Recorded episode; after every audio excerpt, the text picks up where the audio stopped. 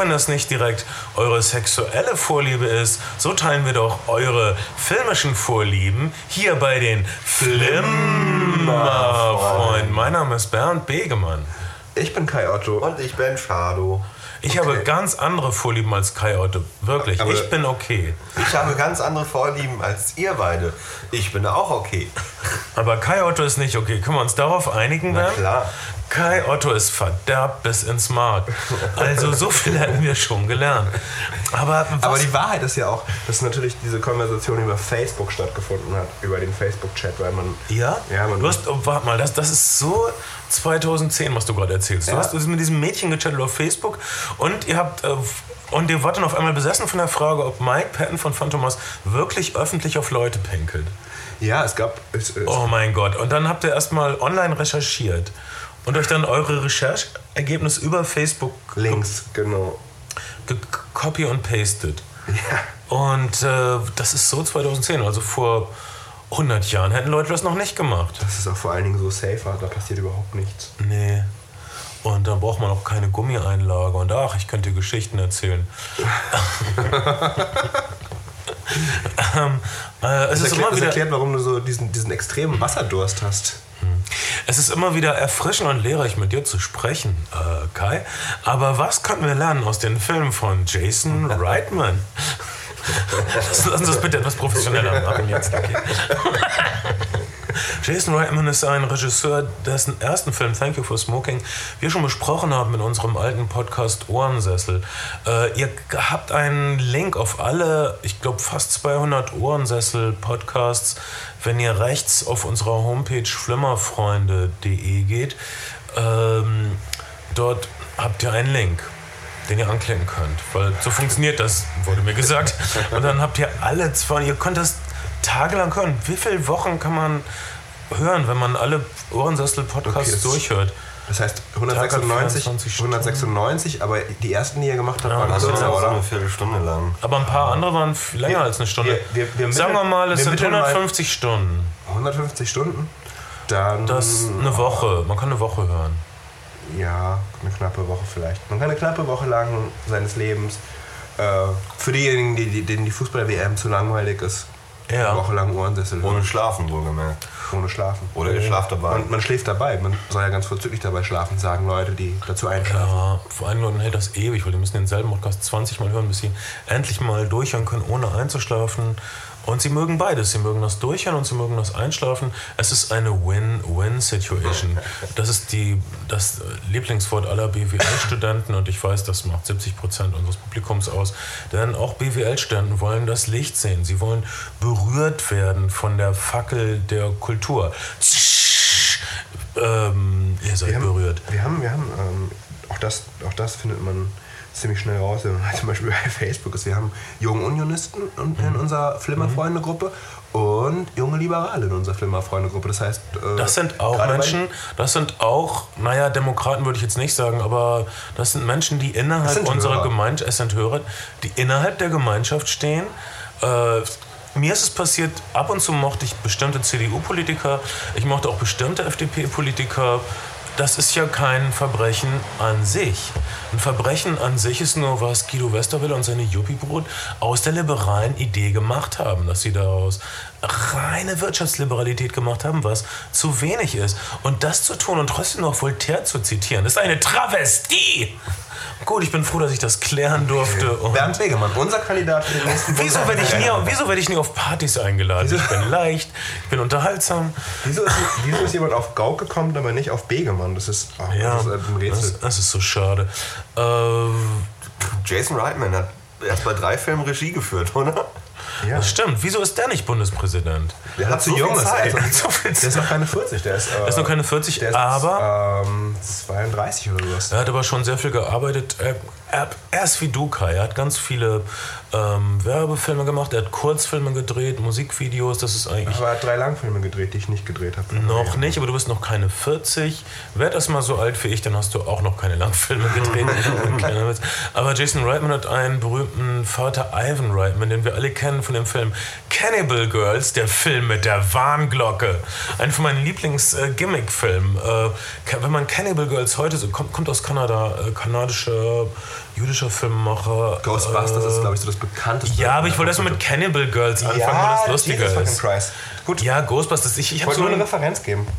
Ja, Cannibal Äh, Girls. Cannibal Girls. Ich habe den nämlich im Kino gesehen und das muss ich doch irgendwo. Ich dachte, all diese Schon-Filme, die ich sehe, das muss ich doch eines Tages auszahlen. und tatsächlich, äh, Cannibal Girls war so immer, wenn eine schlimme, in Anführungsstrichen, nach heutigem Standards nicht so schlimme Szene kam, dann äh, erschien wirklich auf der Leinwand so eine Glocke. Und dann, und, und dann soll, soll, sollte man die Augen zuhalten oder so. Also, also, es erschien so eine Glocke und man hörte so einen Glockenton. Das ist so wie bei Dingstar. Bei, bei Dingster? Dingstar war so eine Fernsehsendung im, im ersten, wo kleine Kinder was erklären mussten und immer, wenn unten eingeblendet wurde, was sie erklärt haben, gab es so ein Ding. Da musste man als Zuschauer die Augen zumachen. Damit man noch mitraten konnte. Genau, damit man, mit, wenn man mitraten wollte und dann, dann gab es wieder ein Ding und dann konnte man die Augen wieder aufmachen. Ja, das kann man- Kinder Man konnte seine angucken Freundin ärgern, indem man die Augen einfach nicht zugemacht hat. Und Richtig, also wusste, Cannibal Girls, der Film mit der Wagenglocke, war im Grunde wie Dingster. Äh, das war der Anfang von Ivan Reitmans Karriere, die dann äh, viel besser wurde mit äh, vielleicht einem der beliebtesten Filme der 80er Jahre, äh, Ghostbusters.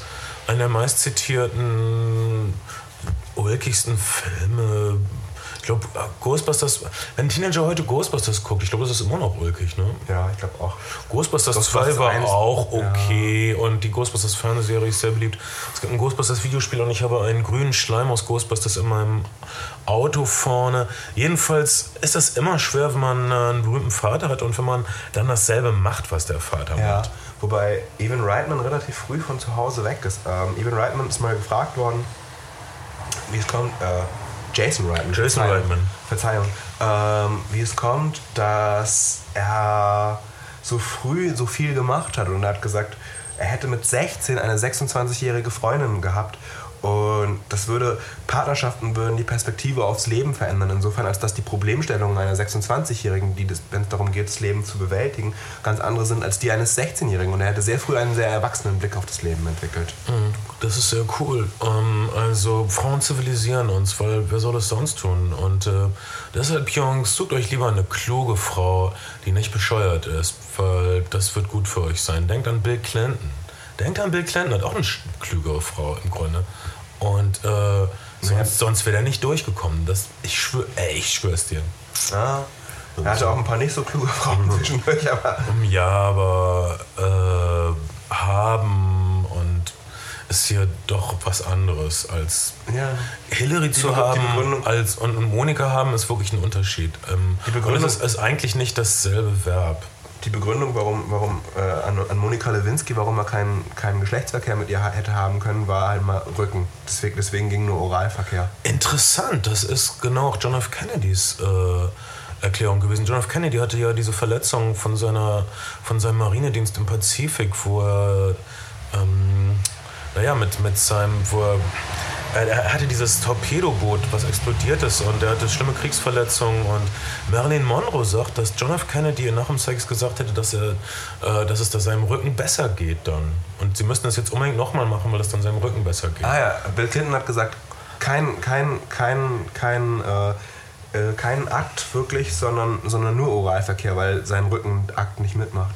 Das ist interessant und die Amerikaner haben eine ganz andere Auffassung vom Verhältnis von äh, Oralverkehr und Geschlechtsverkehr. Also wenn Bill Clinton in die Kamera geschaut hat und gesagt, I didn't have sexual intercourse with Monica Lewinsky, da meint er das wirklich ernst, weil für die ist Oralsex nicht wirklich Sex.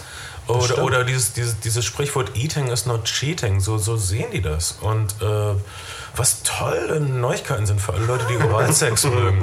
ähm, aber, für, für uns Europäer ist es Oralsex auch Sex. Ich Und, glaube, äh, ich glaub, ja, ich glaube, in Europa ist es eher andersrum, dass, dass ähm, Leute, Leute mit Oralsex länger warten als teilweise mit Geschlechtsverkehr. Mhm. Und in Amerika sind, sind, ähm, sind Blowjobs oder sind, sind eher so, ein, so eine Date-Geschichte fast schon. Ich will nicht sagen, dass es wie Händchen halten ist, weil das wird, Mhm. Nein, aber es ist wird überhaupt nicht gedeckt, aber es ist auf jeden Fall es wird in vielen, vielen, vielen Filmen thematisiert, dass das äh, so, so eine Art Währung ist.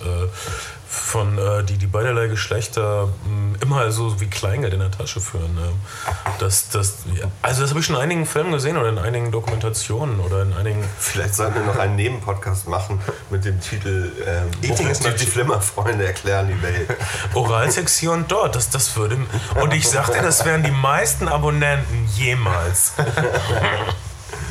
äh, an den Film äh, Thank You for Smoking, äh, um ehrlich zu sein, ich hatte keine Lust, so groß den wiederzusehen. Ich, ich fand ihn prima, als ich ihn gesehen habe. Ich kann mich noch ganz gut daran erinnern. Ich hatte jetzt nicht das Gefühl, dass ich ihn jetzt nochmal sehen muss. Und dann habe ich irgendwie die DVD nicht mehr gefunden, was echt peinlich ist. Deshalb, äh, ich habe Thank You for Smoking vor zwei Jahren gesehen, als die DVD rauskam. Aaron Eckhart, den wir alle lieben, als Harvey Dent in The Dark Knight ähm, eine seiner besten Rollen. Er spielt einen Lobbyisten für die Tabakindustrie. Jemand, der weiß, dass das, was er tut, falsch ist, aber der weiß, dass er das Falsche besser tun kann als so ein Idiot, der es dann tun würde an seiner Stelle. Also macht er es. Äh, ein ulkiger, forschender Film über diese spezielle Branche, beziehungsweise stimmt das nicht ganz. Die, diese Branche ist der Schauplatz, aber es geht auch um äh, generelle Fragen, wie glaube ich in allen drei, tut mir leid, dass es jetzt schon klingt wie ein Fazit, allen drei Jason Reitman-Filmen geht es wirklich um Menschen, die ihren Platz suchen im, im Leben. Das ist, glaube ich, irgendwie sein Thema. Um Familie geht es auch immer ein ganzes Stück weit. Was macht Familie aus und was ist wichtig im Leben? Bin ich gerne ein Vater und sowas. Äh, Und, und, und was, was auch ihn zum Beispiel mit Up in the Air eint, ist, dass er, dass er einen All-American Sunny Boy, könnte man eigentlich fast sagen, besetzt in einer, in einer Rolle von einem Typen. Also er gibt, er gibt sozusagen einem ziemlich grässlichen Milieu ein ziemlich hübsches Antlitz. Ja, okay. Äh, wir reden über die äh, drei Jason Reitman-Filme. Wenn wir heute sagen Jason Reitman komplett, ist das nicht so gewichtig, wenn wir sagen Martin Scorsese komplett, was wirklich lange dauert. Wenn ihr euch oder Oliver Stone komplett, das war ein Doppelpodcast, wenn ihr mal klickt auf den Ohrensessel-Link zu eurer Rechten bei der flimmerfreunde.de. Jason Reitman hat nur drei Filme gemacht: Thank You for Smoking, Juno und Up in the Air. Und äh, ist das, ich dachte, wir gehen chronologisch vor. Ist das äh, Ja, das okay ist für euch? Ähm, also, Thank You for Smoking ist äh, insofern ein bemerkenswerter Film, als er dieses Milieu äh, Lobbyisten in Washington, Leute, die unmoralisch Einfluss nehmen, aber wenn sie es nicht tun würden, würde es jemand anders tun, äh, die, die, dieses Dilemma leben, äh, die äh, so haarscharf an, an einem zynischen Leben vorbeischlittern, ähm, die sich fragen, wo sie überhaupt hingehören oder die herausfinden müssen, dass diese halb scheußliche Sache, die sie tun, die einzige Sache ist, die sie wirklich gut können, was das für ihr Selbstwertgefühl tut und so weiter. Das ist eine und, und, und Untersuchung dieser Punkte, würde ich sagen. Hat, hat jemand uns noch Gedanken zu Thank You for Smoking? Ich würde ähm, den Film am ehesten als harmlose Satire umschreiben. Wieso harmlos? Na, weil, weil sie ähm, weil sie nicht wirklich bissig ist. Also äh, ich finde, ähm, Och, nein, ist sie nicht. Immer, immer wenn sie versucht bissig zu sein, ist es ähm, menschlich.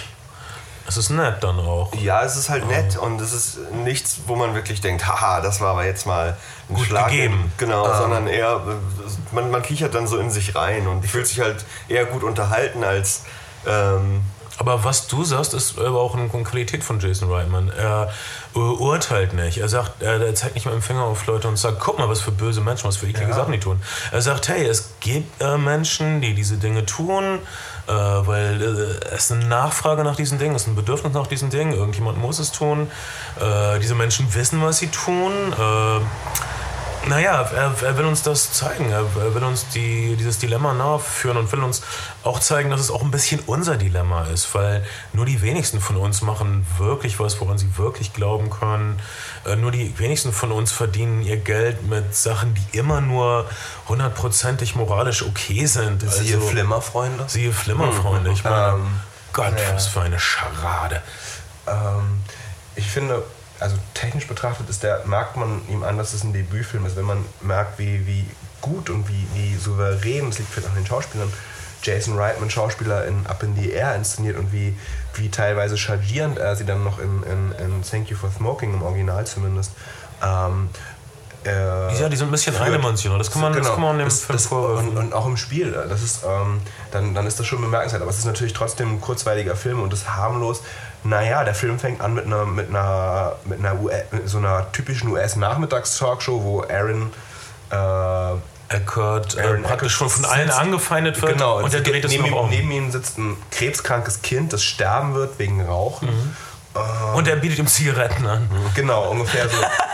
und er, und er, äh, und er, er ver- sagt einfach, äh, Freiheit und die, und die Möglichkeit zu auszuwählen ist was uramerikanisches. Und er spielt halt auch die ganze Zeit mit diesem Death Toll, also mit dieser unglaublichen Todesrate, die, die Rauchen mit sich bringt. Ähm, ja, also ich we- weiß nicht, ob ich das ob ich untersch- unterschreiben würde. Harmlos. Ich würde auch nicht sagen, Also ich das ist nur Es harmlos. ist halt, also es ist natürlich trotzdem eine Satire, aber ich finde sie irgendwie harmlos. Und was man, was man auch ähm, sieht oder was man, was man jetzt rückblickend sagen kann, ist, dass ähm, Jason Reitman auf jeden Fall gerne Schauspieler mehrfach besetzt. Also er hat auch im Grunde genommen so eine, so eine kleine, ich weiß nicht, das wird sich wahrscheinlich noch weiter rauskristallisieren, aber so eine kleine Jason Reitman Family von, von War Nebendarstellern. Jason Bateman auch in Thank You for Smoking? Ich weiß das jetzt gar nicht mehr. Jason Bateman hat, hat den Vater in äh, Quatsch, Ja, genau. den Familienvater in, in Spee in Juno gespielt und Genau, den, der ist- der ist in Thank You und for George Smoking. Clooney's Chef. In, Genau, der ist äh, in, Bin Thank, in Thank You for Smoking spielt er, spielt er den äh, Chef der Tabakfirma, nicht den obersten Ah. Chef, da gibt es ja noch den ganz so ein. Chef, so ein Mittelchef. Äh, genau. Ein Mini-Boss. Genau. Für Leute, die Videos spielen. ein, ein, ein Level-Boss oder sowas. Ja. Ähm, okay, äh, was du aber. Okay, wie, wieso es keine wirklich scharfe Satire ist, ist, weil ich würde nochmal sagen, es ist Jason Reitmans Wärme, gegen die er nichts kann. Er, er, ähm, er führt uns in die schlimmsten, kältesten Situationen, aber er hat. mm, Tja, immer die, diese Wärme dabei, immer diese Menschenliebe. Er sucht immer danach, was er lieben kann an seinen Charakteren. Vielleicht ist es eine Schwäche, vielleicht ist das aber auch eine Gabe als Filmemacher. Naja, es ist doch eher eine Herausforderung, jemanden, jemanden der offensichtlich den Tod verkauft an Kinder und Jugendliche und äh, als, als eine Figur darzustellen, die nicht komplett unsympathisch ist, als eine Figur darzustellen, die, die wirklich äh, ja, auch sympathische Seiten hat. Ja, Wir- Es gibt also diese, es gibt diese kleine Sensationsreporterin, äh, Katie Holmes, die sich an ihn ranmacht und versucht, Big Tobacco sozusagen bloßzustellen. Und auch das, das schafft er wieder umzudrehen. ja. Ähm, Also es, es ist gibt so, eine warmherzige Meditation über selbstbewusste Zynik, dieser Film. Komm, können wir uns darauf einigen. Ja. Und auf jeden Fall, Thank You for Smoking, äh, kurzweilig äh, mh, und naja, noch nicht ganz der Jason Reitman, der jetzt der kommende Star, Auteur, Regisseur ist. genau. Wobei man sagen muss, Ju, äh, Thank You for Smoking, äh, Romanvorlage, die relativ gut gelaufen ist und, die, ähm, und dann eine, dann eine Drehbuchadoption, die nicht direkt in erster Hand von Jason Reitman kam, aber dann eben von Jason Reitman stark angepasst wurde. Juno, keine Romanvorlage, der Überraschungshit. Kurze Zeit später eigentlich ein Indie-Film, der auf einmal 200 Millionen Dollar in den USA eingespielt hat. Niemand hatte den, hatte den richtig auf der Reihe. Geschrieben von einer Stripperin. Diablo Cody, die berühmte, also die, die, die, äh, die schon äh, ziemlich viele Fans als Bloggerin hatte und äh, das war auch ihr, ihr erstes verfilmtes Drehbuch, von dem ich weiß. Äh, Juno habt ihr vielleicht gesehen mit eurem Freund oder eurer Freundin im Programmkino und das ist das Date-Movie überhaupt äh, gewesen zu der Zeit. Es ist auch irgendwie der Film jetzt für die Nullerjahre, würde ich sagen. Und für diese ähm, Kultur, die wir jetzt haben, äh, sprich Latte Macchiato trinken und Singer-Songwriter hören und, und, und selbst, Ja, auch, der- der- der selbst Sound- auch so eine Art Singer-Songwriter sein. Der Soundtrack und, von Juno ist der erste Soundtrack äh, seit Titanic, das muss man sich mal vor Augen halten gewesen in den USA, der es auf äh, Platz 1 der Billboard-Charts geschafft hat. Wow, was für ein Boost für Kimya Dawson, die den, das meiste von dem Soundtrack ge geschrieben hat. Kimya Dawson ist äh, eine Hälfte der Moldy Peaches gewesen. Wir kennen Adam Green, wir haben ein paar mit Adam Green performt. Äh, also Ben, ben und ich. Und äh, als ich, ich, ich, weiß noch genau, wie wir hier saßen und äh, wollen wir diesen Typen als Vorgruppe haben in Köln. Du meintest, ja, Bernd, das wird schon ganz gut. So, nee, so Antifolk, New York, das ist irgendwie das kommende Ding. Und ich sage, ach, das klingt doch alles schäbig. Na, von mir aus. Und äh, also Kimya Dawson ist in den USA so ein Riesenstar und ähm, Adam Green ist in Deutschland Europa. Star. Nicht mal in Europa, in Deutschland vor allen Dingen. ne? Oder? Und ähm, Also wir leben in Deutschland Adam Green und wir leben Kimia Dawson. Ich, ich war wirklich eigenartig. Ihre Lieder sind äh, ganz hübsch, manchmal clever, immer äh, unschuldig, so ein Mix aus äh, Jonathan Richman und diesem anderen äh, berühmten Naiven der ähm, amerikanischen Indie-Rock-Musik. Ähm, Kid Rock. Nein, der andere. nein, der Typ, der über den dieser Film gemacht wurde. Daniel Johnson. Daniel Johnson. Es, es ist doch so. Es ist doch irgendwie so, so eine. Wenn, wenn Daniel Devil. Johnson nicht irre wäre, sondern eine clevere Frau wäre, dann wäre er Kim Ja, und ähm, ich finde, die beiden sehen sich auch sehr ähnlich. ziemlich gemein. Aber, hm, wo du recht hast. Mm, Das, das gibt dem Film sowieso von Anfang an so eine verspielte, aber wissende ähm, Aura. Und äh, Juno fängt an mit der besten Titelsequenz seit den, den Soul Bass-Sequenzen für Hitchcock und Scorsese. Ja, man muss, man muss sagen, ich finde, finde ähm, es ist ja, also wenn wir in einer Serie sind, das Tolle an Serien ist ja, wir können einmal am Tag dieses Universum aufsuchen, was wir in, in, und sind halt sofort drin. Und Filme, ähm, man merkt es dann, wenn man auf Filmfestivals geht und so fünf Filme am Stück guckt. Irgendwann hat man diese Barriere gegenüber dem Erzählten irgendwie abgelegt und ist sofort drin. Aber wenn man ins Kino geht, ist man immer erstmal an einem fremden Ort und irgendwie hat komische Leute sich neben sich sitzen und muss sich irgendwie orientieren. Und dann, dann muss der Film halt was dafür tun, dass man, dass man an einem Ort reinkommt. Und, und die Eröffnungssequenzen in Jason Reitman-Filmen sind immer fantastisch. Ja, Also sie äh, geben sich das sehr, sehr viel Mühe. scheinbar immer die, die besten. Also, äh, scheiße, also ob man Juno mag oder nicht, aber oder ob man den Film zu süßlich findet oder nicht, aber die Eröffnungssequenz von Juno, wenn Ellen Page aus ihrer Nachbarschaft rausgeht in eine schraffierte, gemalte Nachbarschaft und dann wieder eine, in eine gefilmte Nachbarschaft. Es sieht so unglaublich hübsch aus. Ja. Das ist so hübsch, auch wenn man zuckerallergisch ist. Man, äh, das ist einfach fein. Ähm, und äh, eigentlich ist man dann schon in der Stimmung. Dann, dann bückt man sich schon in Duldungsstarre und was immer kommt, man findet es gut. Ja, und das, und das ist wirklich bei allen drei Jason Reitman-Filmen so. In, in uh, Thank You for Smoking sind es so Vintage-Tabakverpackungen, die sehr liebevoll aufbereitet werden und leicht animiert. Und, und in, in Up in the Air sind es so äh, Landschaftsbilder, Luftbilder von den USA, Ja, und, sehr, äh, schön, sehr schön Die. Eröffnungssequenz von Up in the Air ist ein bisschen inspiriert von einer Sache, die es in den 50er Jahren gab, nämlich äh, Tonsinfonien, äh, Quatsch, Bildersymphonien. Äh, das äh, Walt Disney hat das manchmal gemacht, so da hast du dann Bilder aus so einer Wüste oder vom Grand Canyon und dann irgendwie klassische Musik, die das illustriert. Und die ersten zwei, drei Minuten von Up in the Air mit den Titeln auch sehr hübsch hast du, so wie äh, Luftaufnahmen, Postkarten, die auch so kunstvoll dann äh, gestaffelt und gestapelt und zusammengefaltet werden. Und eine Jazz Pop Soul Version des Songs This Land is Your Land von Woody Guthrie. äh, die von Sharon Jones and the Dead Kings ist. Wer ist Sharon Jones? Äh, Sharon Jones hat gerade ihr einziges Deutschlandkonzert seit langer Zeit gegeben, seit ein paar Jahren. Zu der neuen Platte ist eine, na, mittlerweile wahrscheinlich an die 50 Jahre alte, relativ dicke Soul-Lady und äh, die Dap Kings sind so eine Soul-Combo auf einem, auf einem Label namens Daptone Records, die Retro-Soul der zweiten Hälfte der, der 60er ziemlich eins zu eins in die, in die Jetztzeit übersetzen und das auf drei Platten, vier, warte mal, lass mich kurz überlegen, auf vier Alben mittlerweile gemacht haben. Sehr erfolgreich. Also Berlin haben die einen Club des Astra mit schätzungsweise 1100 Leuten ausverkauft. Boah. Ähm, Die Platten klingen echt gut. Murder, Ja. Murder Soul Ja, genau, ich hatte, ich hatte Ben was vorgespielt und Ben meinte, hey, du wirst auf deine alten Tage noch geschmackssicher. Also es ist irgendwie echt, Ja, wow. es, ist, ähm, es ist wirklich, es Das wirklich ist jedenfalls für, für Und, dich, ähm, ich beobachte deine Entwicklung auch schon seit Jahren, es ist ein Riesenschritt nach vorne von Rates Against the Machine. die ich mit 13 gehört habe. Ja. ähm, aber aber äh, übrigens interessanterweise, die, die, äh, die Dad Kings, die Backup-Band von Sharon Jones, ist halt auch bei der letzten Amy Winehouse-Platte, die ja ziemlich hitträchtig war. Also ich glaube, Mhm.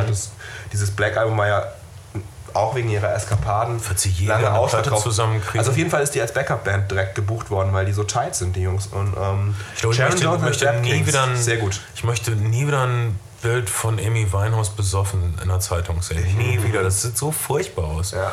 Aber mh, äh, falls, nur am Rande, falls ihr irgendwie Zeitungsredakteure seid, bitte, bitte.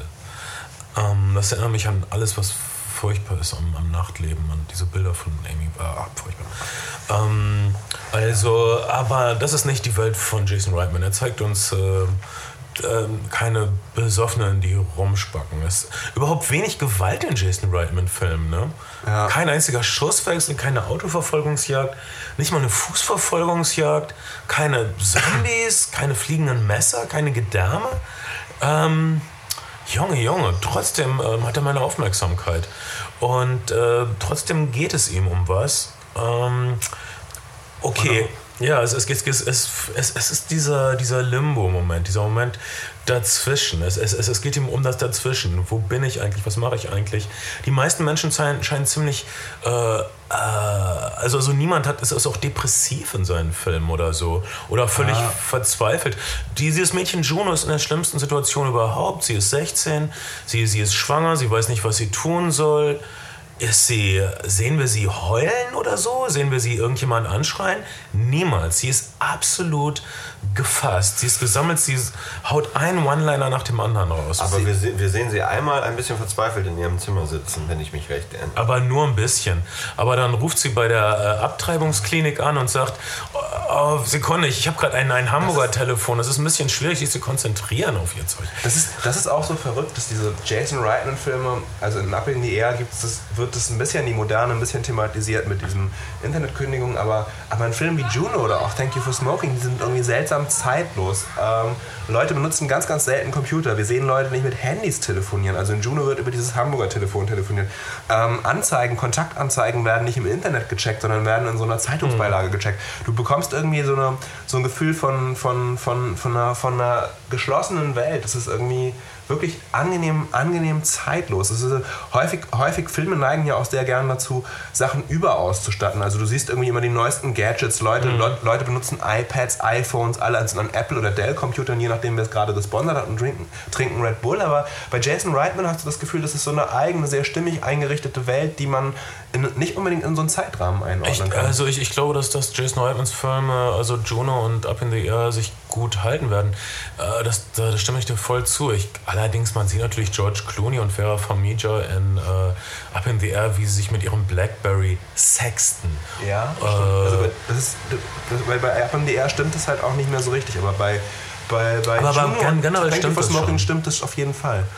Äh, äh, es, ne, Jason Reitman scheint auch inspiriert zu sein, also besonders bei Up in the Air scheint er inspiriert zu sein von 40er Jahre Filmen, wie Männer und Frauen sich da getroffen haben, also auf eine doch sehr erwachsene, sophisticated Art. Gibt's dann, ich wie- ich habe kein gutes deutsches Wort für sophisticated.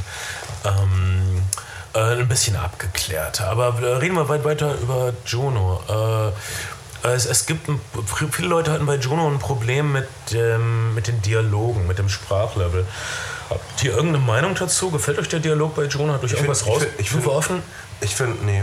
Ich finde, finde ähm, also ich weiß nicht, wie der auf Deutsch ist, aber man, man kann dem, man kann, mag dem gut folgen und kann dem gut folgen. Und es ist wirklich sehr, sehr witzig. Dieses Mädchen haut, haut wie du gerade gesagt hast, wirklich One-Liner im Sekundentakt raus. Und die Charaktere sind total stimmig und, und haben, haben alle irgendwie eine Form von eigener Sprache und eigenem Vokabular. Das ist echt schön anzusehen, finde ich. Ja, die Sache mit Juno, es ist wirklich unglaubwürdig. Ich glaube nicht, dass es irgendwo auf der Welt 16-Jährige gibt, die so smart sind. Ich wünschte, es gäbe sie. Ich wünschte, ich wäre so smart. In Juno ist jeder so smart. Der Typ in dem Laden, wo sie ihre Schwangerschaftstest kauft, sagt dann, your vego is prego. Also, deine Vagina ist äh, schwanger. Äh, und ach, das, weiß doch keiner. Und äh, du musst aufhören, einen Schwangerschaftstest zu schütteln. Das ist doch kein Etch-a-Sketch. Etch-a-Sketch sind diese, diese Bilder, die man, diese Rubbelbilder, ach egal, diese, diese Tafeln, wo man was draufschreibt und dann macht man und dann löscht man das und schreibt was Neues drauf. Nein, Schwangerschaftstests sind anders. Und, und dann selbst bei, äh, wo wir jetzt dabei sind, bei dieser Ladenszene, dann ist dann noch eine, äh, so ein hässlicheres, älteres, größeres Mädchen, was wohl vielleicht gerade was klaut und die sagt dann auch was wahnsinnig Witziges. Himmel, Herrgott, bei mir in der ganzen Woche sagen drei Leute keine witzigen Sachen. Leute sind nicht so witzig. Und das ist doch der, gerade der Grund, wieso man Filme guckt. Man will ein bisschen eine bessere Welt. Man, man will ein bisschen Leute, die ein bisschen was äh, bringen zu der Party. Ich, ich will nicht Berliner Schule-Filme, wo Leute nur so sch öden Scheiß reden, den ich die ganze Zeit haben kann, wenn ich in eine Bäckerei gehe. Es gibt auch gute Berliner Schulefilme. Sag. Aber, aber, aber es gibt keinen guten Berliner Schule-Dialog. Die Filme sind fein, gut. Aber die Dialoge, die Sprache, Ja, ich habe öde. Ich habe ähm, Ich habe jetzt so eine, so eine, so eine Hardboiled-Verfilmung in Berliner Schule-Style gesehen, in Berlin Ja. digital gedreht. Sehr schön auf der Berlinale. Aber, aber gut, ähm, bei, Juno, bei Juno ist das Bemerkenswerte, finde ich, auch, dass, dass dieses Mädchen mit 16 eine unglaubliche Reife an den Tag legt. Also nicht nur, nicht nur, nicht nur ein Wortwitz, sondern, sondern die ist sehr souverän in ihren Entscheidungen und manchmal smarter als die Erwachsenen und sehr, sehr selbstbestimmt auch in ihren, in ihren Entscheidungen. Und ihr gegenübergestellt wird, wird der Vater, der vermeintliche Vater des Adoptivpaars, das darf man glaube ich sagen, sie versucht das Kind an ein Adoptivpaar zu geben, checkt die und findet den Typen auch ganz cool, aber der hat irgendwie nie aufgehört 16 zu sein. Und der will auch aus diesem 16 sein Naja, nicht raus. Wir wollen, wir, wir, wir wollen mal nicht zu viel spoilen, aber sie, sie findet wohl das perfekte Paar. Also sie, sie, sie entscheidet sich nach der Schwangerschaft, das Kind zur Adoption freizugeben. Äh, was okay ist, wenn man 16 ist. Ich meine, ich bin Adoptivkind und so. Tötet die Babys nicht, es könnte ich sein. ähm, ähm, also gebt eure Babys zur Adoption frei. Ähm, oder wie sie dann irgendwie sagt, es gibt Leute, die sind echt verrückt nach diesen schreienden Mistdingern. Ähm, äh, es gibt, werden viele abfällige äh, Bemerkungen über Babys gemacht, über Schwangerschaft, aber auch sehr viel Liebe für Kinder. Auch hier ist Jason Reitman wieder, er ist, er ist nicht pro Abtreibung oder pro äh, austragen und adoptieren lassen. Er, ist, er, er zeigt das nur, was es alles gibt und was man alles fühlen kann. Und es ist auch ein Problemfilm ohne richtige Probleme, Juno. Das ist vielleicht das unglaublich Angenehme für den Zuschauer. Also zum Beispiel ihr Freund Michael Cera in seiner, vielleicht seiner besten Rolle ist äh, total nett und klug, aber auch zurückhaltend. Er akzeptiert ihre Überlegenheit auf eine Art, sie aber auch seine Überlegenheit bei bestimmten Fällen. Eigentlich ist das alles ideal. Ihr Vater ist unglaublich unterstützend. Ihre Stiefmutter ist zuerst so ein bisschen ruppig, aber dann legt sie sich auch so für sie ins Zeug und verteidigt sie. Eigentlich hat sie keine verdammten Probleme. Es ist aber trotzdem ein Problemfilm. Ähm, das ist, naja, aber dafür bezahlen wir ja Eintrittsgeld, damit Leute so tun, als hätten wir ein Problem, aber dann ist da kein Problem. Das wollen wir von unseren Filmemachern.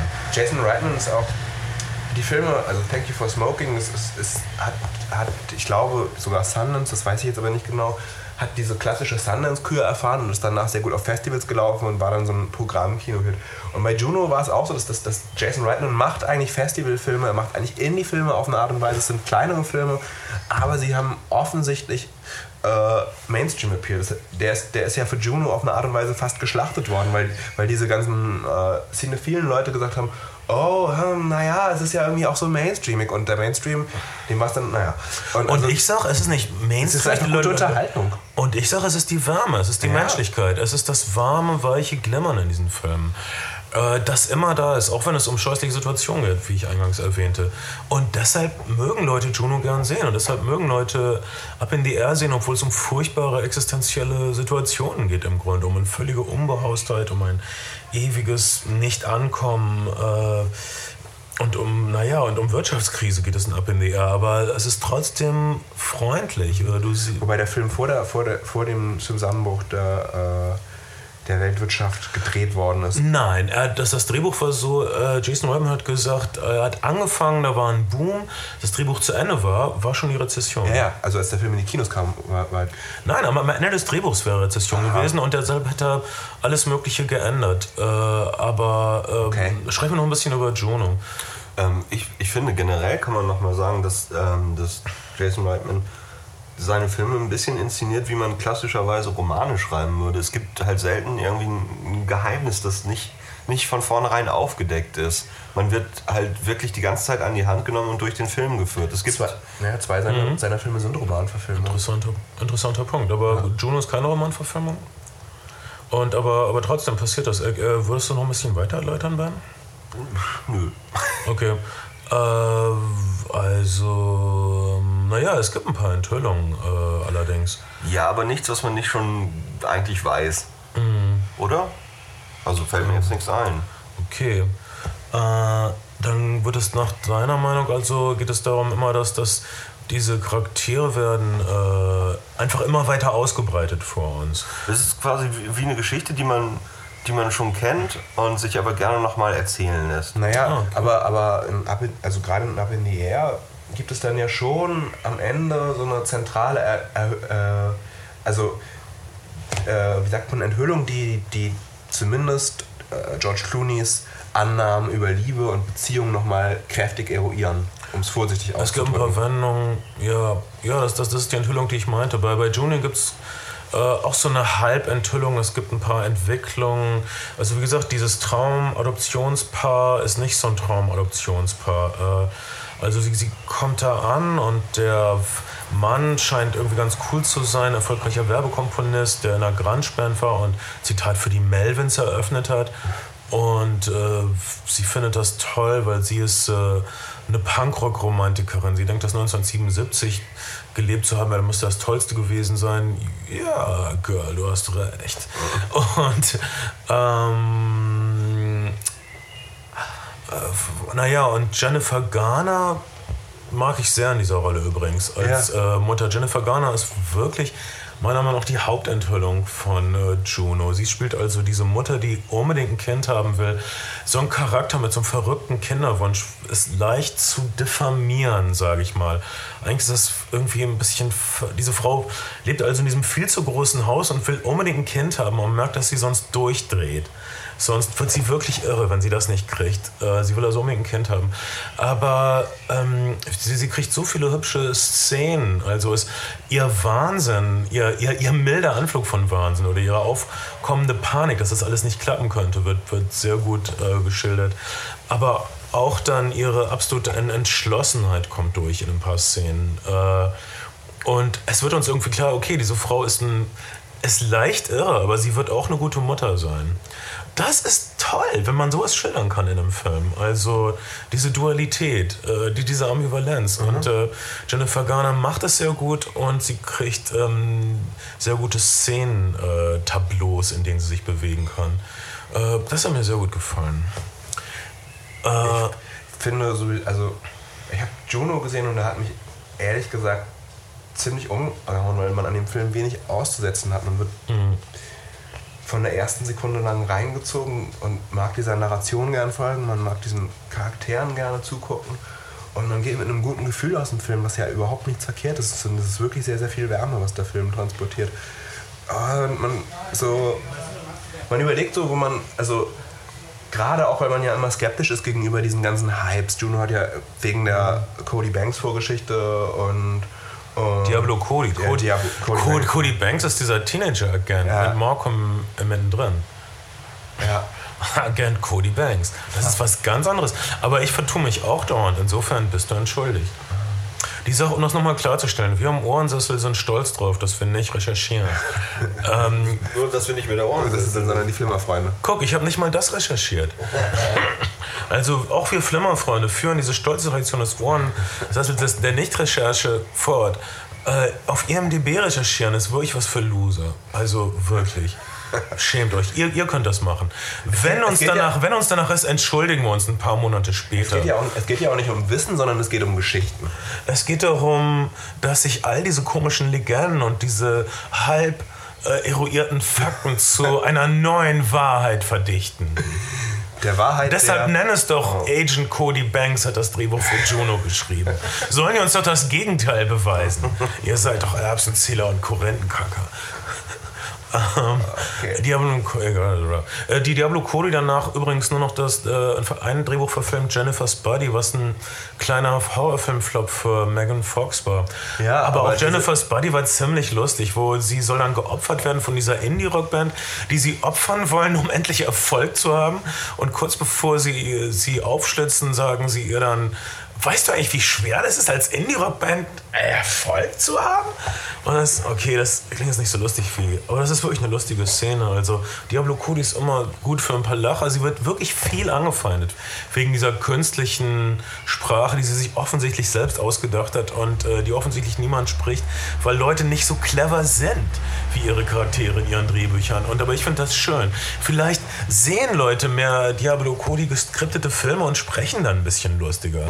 Ich meine, dieses ewig, eben waren wir doch äh, Kaffee trinken. Ich habe heiße getrunken und dann habt ihr mal gehört, wie die Leute am Nebentisch reden? Was für eine öde Scheiße. Oh, ist ein bisschen dunkel hier. Ja, ist ein bisschen dunkel. Letztes Mal war das auch schon so dunkel hier. Alter, redet doch über was Interessantes. Ihr werdet ein Arschlöcher. Der Tag hat nur 24 Stunden. Ihr werdet bald tot sein. Sprecht über was Vernünftiges. Bringt ein bisschen Licht in euren Tag. Himmel. Okay. Ähm, jetzt habe ich komplett vergessen, was ich sagen wollte, aber so ist es.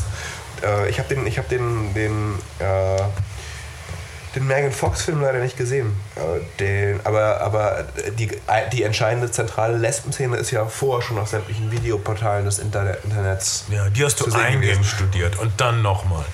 Nein. Schön zu wissen, dass du nicht nur auf, auf Pisspornos stehst. Das, das macht dich wieder halbwegs menschlich. Pisspornos mit Männern, mit Rocksängern wohlgemerkt. Okay, aber ist schon okay, dass dich das fasziniert. Ich glaube, dass da ein Kontinuum ist, was du erst zu Ende bringen musst, bevor du einen Schritt weitergehen kannst. Aber darüber, das werden wir Aber gleich wir erzählen jetzt beraten. nicht die Geschichte unseres Kennenlernens. Nein, ich kann nur sagen, es war sehr dunkel und moosig dort. ähm, äh, okay, Juno, die Leute, die den Film hassen, sagen, er wird zu süßlich, er wird zu nett, äh, die Sprache wird zu künstlich, äh, die Musik wird zu niedlich. Äh, ich sage, das sind alles Gründe, weshalb man den Film äh, genießen kann. Und ich für meinen Teil entschließe mich im Zweifelsfall, Sachen immer zu genießen. Äh, ich finde den Film insofern bemerkenswert, als er die Nuller-Generation, wenn es die überhaupt schon gibt, äh, so auf den Punkt bringt. Also das Wissen, das Abgeklärtsein, das Zynischsein, zu, also dass man sich zum Beispiel mehr begeistert für eine äh, äh, vergangene Periode der Musik, die man nicht mal selbst miterlebt hat. Also dass äh, Juno begeistert sich für 1977er Punkrock äh, und war dann noch längst nicht geboren und äh, macht aber so ganz leisen Folk mit ihrem Freund zusammen. Das, das ist doch schizophren. Äh, aber das ist so bezeichnend, äh, dass das mal irgendwas Vergangenes idealisiert. Darüber ich, das stimmt wirklich, darüber habe ich auch jüngst nachgedacht, als ich eine, eine Band namens Beat Beat Beat gesehen habe. Die klingen wie eine, wie eine hippe englische Band, naja, der Gegenwart durchaus noch, aber die auch irgendwie so zu The Jam-Zeiten vielleicht was, was hätten werden können. Und, und die Jungs sind irgendwie 19, aber durch das Internet kennen sie alles. Zu meiner Zeit haben, haben Bands mit 19 Jahren Smoke on the Water und Knock in on Heaven's Door auf Abi-Feiern gecovert, aber... Ja, und, Aber- und das war wirklich eine tolle Idee zu der Zeit. Aber ja, man, also wir, äh, jetzt als, wenn du jetzt ranwächst, du äh, kommst an alles ran, du kennst alles und du bist unfähig, es zusammenzusetzen. Das ist einfach zu viel. Ich, äh, das ist wirklich eine Frage. Also äh, die, die Kids, die Teenager in diesem Film äh, sind also abgeklärt. Sie wissen, dass jede Idylle trügerisch ist und trotzdem sehen sie sich nach dieser Idylle. Äh, das ist das Grunddilemma der Nuller-Generation, wie es dargestellt wird in diesem Film. Äh, wie gesagt, nochmal, Juno meiner Meinung nach ein Problemfilm ohne Probleme, der aber auch ein unglaublich guter, abgerundeter Film ist. Also genau das, was er sein will, macht er so komplett gut von vorne bis hinten und er rattert nicht, er hat keine Längen. Äh, jeder einzelne Nebencharakter hat seinen Raum und ist irgendwie liebevoll gezeichnet. Ähm, äh, tja, zu Recht ein Hit. Himmel, Herrgott. Ja. Leute sind da reingegangen, weil sie wissen, dass sie es genießen würden. Und sie haben es genossen. Also pf, äh, hasst es oder genießt es auch, meine Meinung. Es sind, insgesamt sind es echt ganz gute Zeiten für diese Coming-of-Age 20-something-Filme. Also auch mit Judd Apatow. Ähm, sind, da so viele, sind, da so viele, sind da so viele gute Sachen gerade am, Ein am Gedanke Start. zu, zu Judd Apatow. Äh, ich, äh, könnte sein, dass Judd Apatow schon eigentlich wieder vorbei ist, nach äh, Wie das Leben so spielt, den ich prima fand. Super Film. Äh, also Funny People, wie das Leben so spielt, war nicht so ein Erfolg. Äh, Er scheint sich jetzt zurückgezogen zu haben. Na, also warte, vor, warte. vor, vor, vor, vor zwei Jahren hat er ja, weiß ich nicht, 20 Filme im Jahr produziert oder geschrieben oder Hat gedreht. diese, diese äh, Get him to the Greek. Äh, äh, Rockstar-Geschichte Get him to the. Greek kommt gerade raus äh, mit Russell Brand. Äh, kommt gerade in den USA raus, ich weiß nicht, wann er hier rauskommt. Aber das, den hat er produziert. Ähm, Und geschrieben, glaube ich, auch übersteigen. Ja, aber ich glaube, er hat, hat nicht viel Pro Projekte mehr gerade. Er zieht sich so ein bisschen zurück gerade. Äh, alle großen Comedy-Leute hatten immer nur so eine kurze Zeit und dann immer nur so ein paar Filme und dann war es vorbei. Oder Ja, so. Vielleicht. wobei man, ja, das stimmt. Also, die, ich meine, der, der, also man muss ja auch irgendwie gucken, wie lange sich sowas medial verwerten lässt. Also diese, diese Judd Apatow-Geschichte, die kann man halt irgendwie ein Jahr lang oder zwei Jahre lang erzählen und kann, kann die durch alle Feuilletons reichen.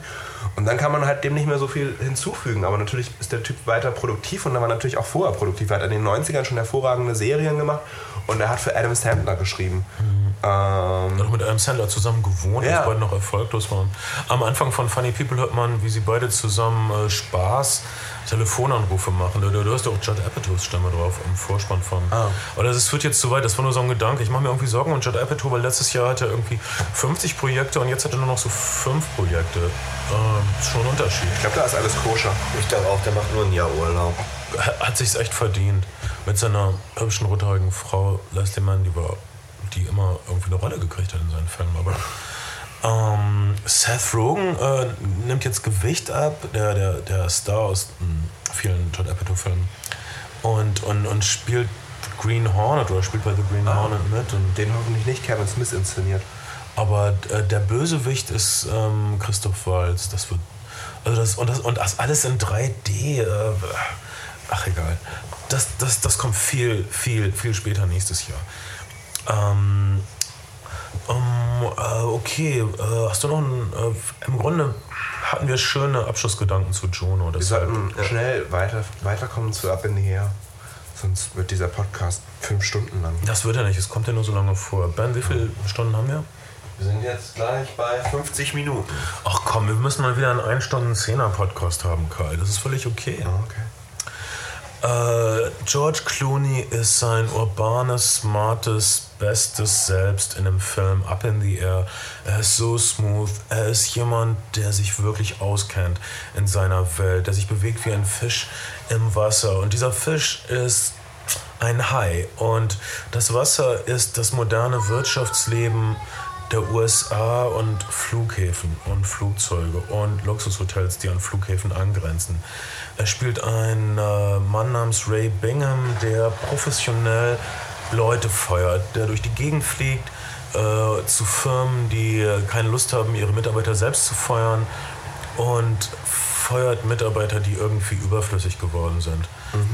Äh, und er liebt es. Mit einem ziemlich ritualisierten, ziemlich ritualisierten Gespräch. Und, wobei man sagen muss, dass diese ganzen äh, Interviews mit Leuten geführt worden sind, die tatsächlich gerade entlassen worden sind. Also es gibt, die haben sozusagen gesagt, wir suchen für ein Dokumentarfilmprojekt Leute, die über ihre Kündigung sprechen. Und viele dieser Gegenschüsse auf, äh, zu George Clooney sind dann tatsächlich aus Interviews mit Leuten, die gerade gerade gefeuert worden sind.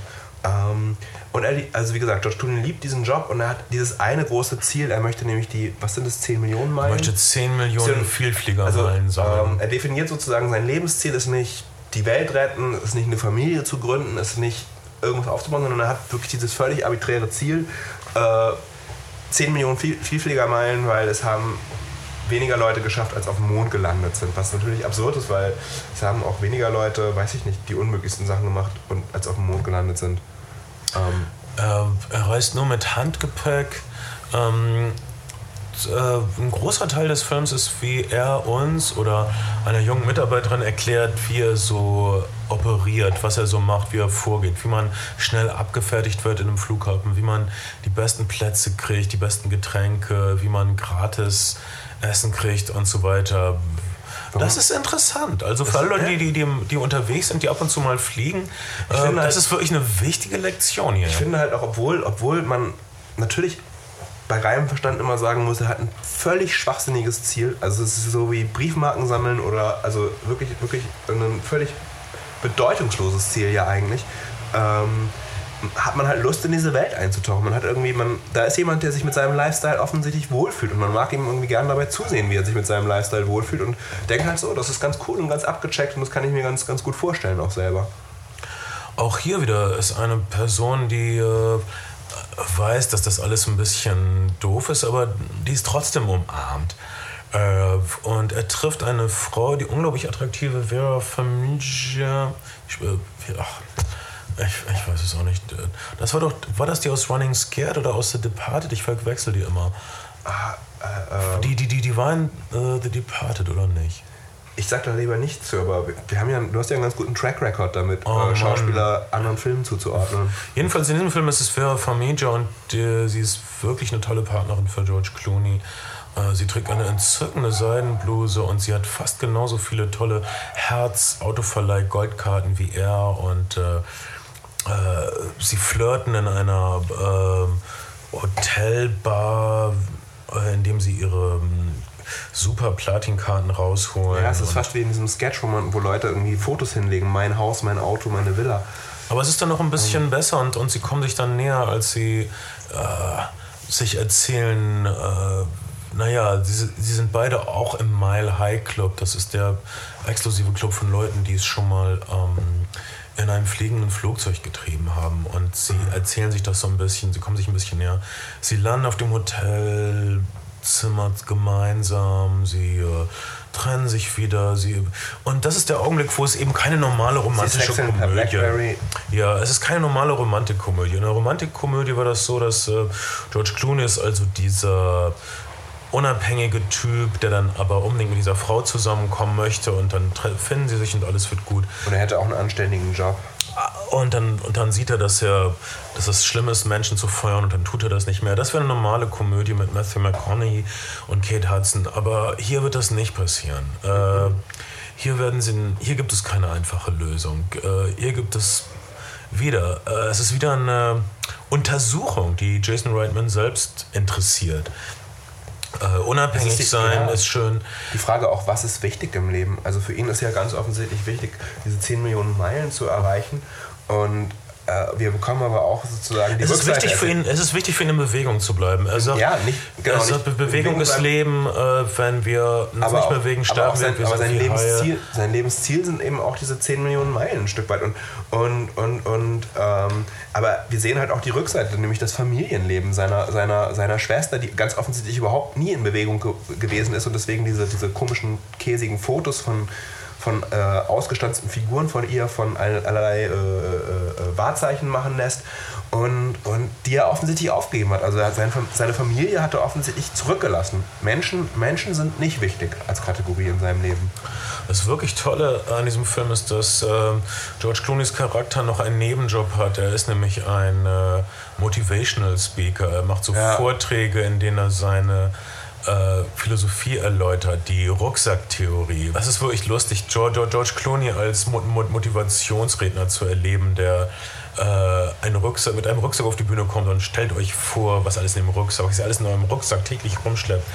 Äh, schmeißt es raus, euer Rucksack muss leer sein. Zündet ihn an. kein Auto, keine Verwandten, das hält euch alles nur zurück. Ähm, er plädiert ähm, für das, was er selbst lebt, nämlich für ein äh, ballastloses, ähm, bindungsloses, wurzelloses Leben. Er hat seinen Job, er hat seine Karten, er hat immer einen Plan, wo er als nächstes hinfährt. Er hat keinen längerfristigen Plan, das macht ihn nur fertig. Er hat eine Wohnung, in der er vielleicht 20, 30 Tage im Jahr ist und sonst Und er, hatte, er, hat, er hat eine Affäre gehabt, offensichtlich auch mit seiner, mit seiner Nachbarin, die, naja, sich Erst jetzt aber jemanden sieht, Ja. weil ich meine, du möchtest nicht die ganze Zeit nur darauf warten, dass der Typ zurückkommt vom Fliegen. Äh, und das ist wieder mal die Meisterschaft des Filmemachers. Wir sehen äh, wirklich, dass man glücklich sein kann bei so einer Sache. Er diffamiert diese äh, Reisewut nicht. Ja, man hätte, stimmt, da hast du vollkommen recht. Er hätte, er hätte das auch als traurige Geschichte von einem sozial verelendeten Typen erzählen können, der sich Der- jeden Abend in der Hotelbar zusäuft und, und, und, und sein Leben nicht erträgt und sich nach Wärme sehnt. Aber George Clooney ist glücklich damit. Ist Vielleicht ist es übrigens der letzte Film, in dem George Clooney äh, einen attraktiven Mann spielt, der einen Schlag bei Frauen hat. Ich glaube da irgendwie dran. Ich glaube, dass er gerade auf der Kippe steht und ähm, Demnächst kommt- hässlich ist. Kommt in mein Alter. nee, nicht, mehr, nicht hässlich, aber ich glaube, dass er andere Rollen bekommt, wenn er Rollen bekommt. Ja, es gibt hier so ein paar Einst äh, Einstellungen, wo er Mut zur Hässlichkeit hat, wo er so untersichtig fotografiert wird, wo er wirklich ein bisschen sein Alter zeigt und wo er aussieht wie jeder hm, 47-Jährige. Ähm, aber Gott, er ist immer noch so ein unglaublich smarter. Er ist, er ist unser Gary Grant. Er ist der Gary Grant unserer Generation einfach. Äh, und er ist besser als Gary Grant, weil er so wissend ist und, und weil, er, weil er selbst ein Filmemacher ist, mein Gott, und weil er äh, ein bisschen eine höhere Perspektive hat als nur zu Schauspielern. Äh, also, Gott, was für ein toller Typ. Also, ob er nun hetero ist oder nicht. Mir egal. Er ist ein super Typ und ist ein Vorbild für alle äh, Männer. Himmel, Herrgott, ja. Ähm, Okay. was dann was gut für mich ist, weil ich so ziemlich aussehe wie er. Ja, Ähm, ja. ihr habt denselben Ernährungsberater. Ähm, ja, aber er hört auf ihn. Ähm, Asche. Du hast noch die, die, die männliche Narbe an deinem rechten Auge. Ich habe diese männliche Narbe. Ich habe einige Dinge, die mich ein bisschen unterscheiden. Und Ah, du kennst ein paar mehr junge Models und Schauspielerinnen. Na, so sagen, Clooney. mal so sagen. Äh, wenn ich junge Models kennenlerne, dann äh, rufe ich sie auch an. Äh, und, äh, und, und, und, und schub sie nicht weg, wenn die Fotografen nicht mehr da sind. Aber das ist vielleicht mein Problem. Ähm, äh, George Clooney ist jedenfalls glücklich in dieser Welt. Oder Ray Bingham, egal.